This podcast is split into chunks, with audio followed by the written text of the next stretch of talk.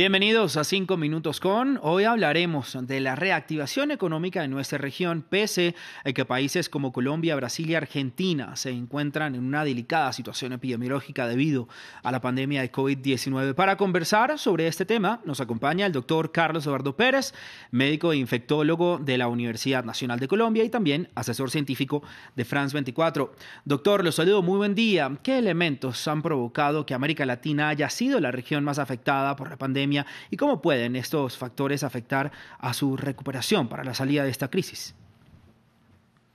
Lo que hemos visto en la región, Raúl, es que definitivamente la desigualdad económica, eh, el, trabajo informal, ha obligado que las situaciones de confinamiento sean unas, unas situaciones que no hayan sido procedentes como en otras partes del mundo, porque han llevado realmente a, empeorar la situación económica de las personas.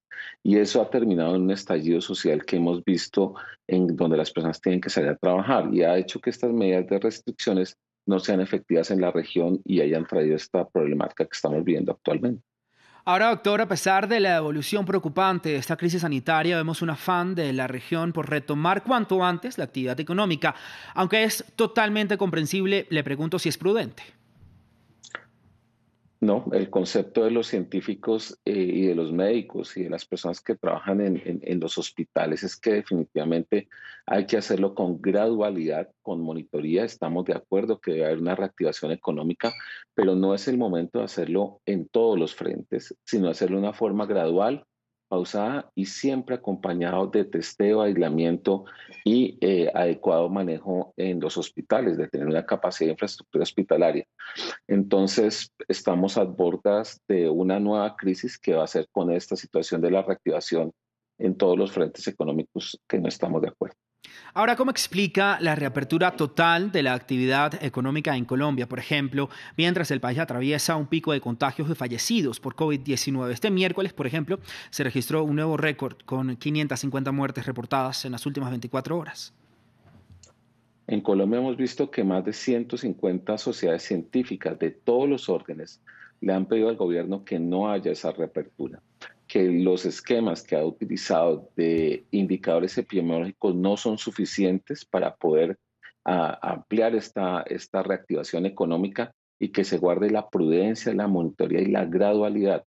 Eh, en Colombia, digamos, hay una disociación entre lo que habla el gobierno y lo que dice las sociedades científicas y estamos seguros de que el gobierno tendrá que escuchar a los científicos porque los números pues son evidentes y se van a incrementar el número de fallecidos si no hacemos algo pronto.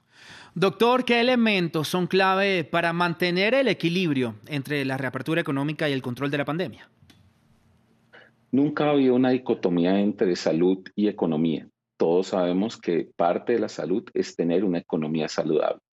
Pero para eso se ha hecho un diseño que hemos estado implementando en el tiempo que se llama gradualidad, monitoría y un perfecto control epidemiológico entre los números y lo que se puede permitir haciendo.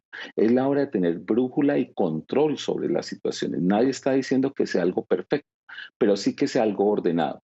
No solamente responsabilizar a la sociedad de sus actividades, no solamente delegar la responsabilidad que es estatal en los ciudadanos, es una estrategia. Por eso es llamado a la sensatez y a retomar el control en las actividades para poder hacer una reactivación económica segura.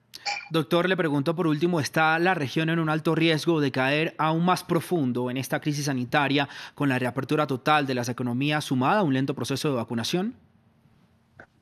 Definitivamente lo que va a cambiar la pandemia va a ser la vacunación. Y hemos visto cómo la vacunación también es un marcador de desigualdad, en donde en todas las economías que se han abierto ha sido porque la vacunación es exitosa y nosotros ante vacunación incipiente hacemos la apertura económica.